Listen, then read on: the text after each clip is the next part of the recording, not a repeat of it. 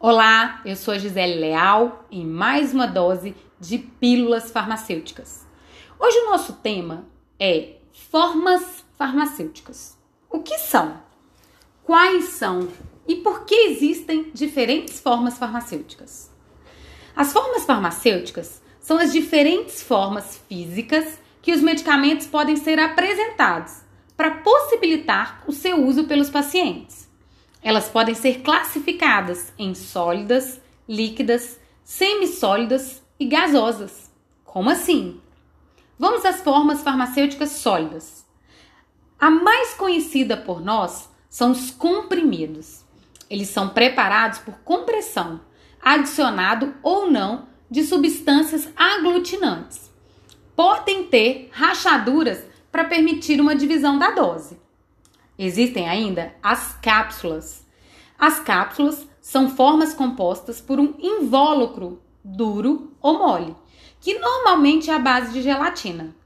Dentro desse invólucro está o princípio ativo.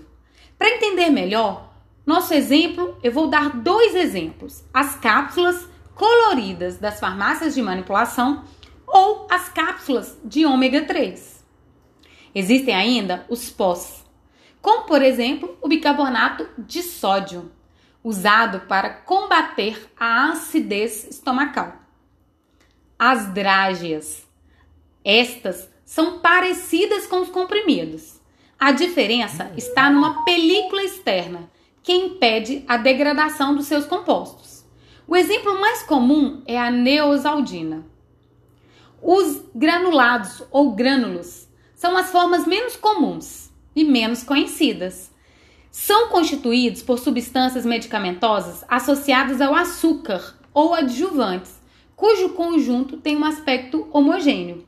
Exemplo de grânulos são os grânulos efervescentes. E as formas líquidas? Quais são?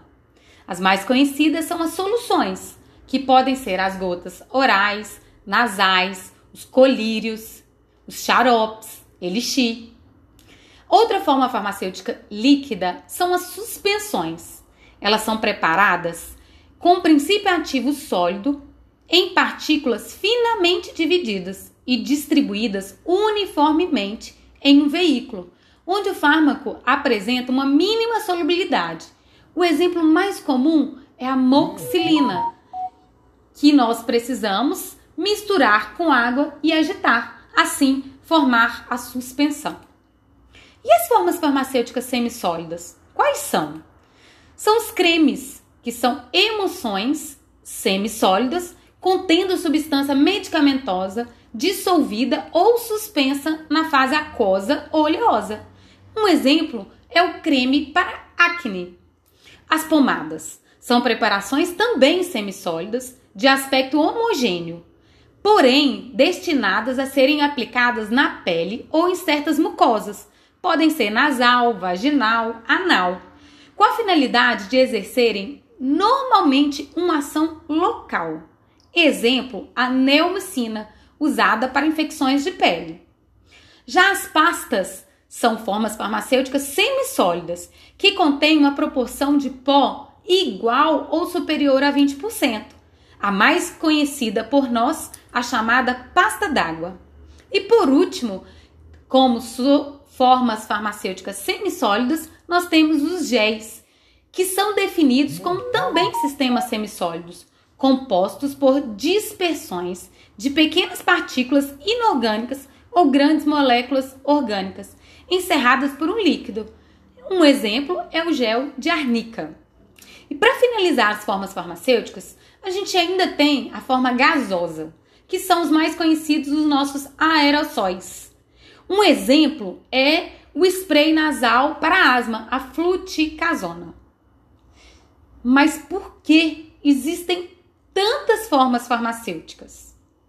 Um motivo: garantir a precisão da dose.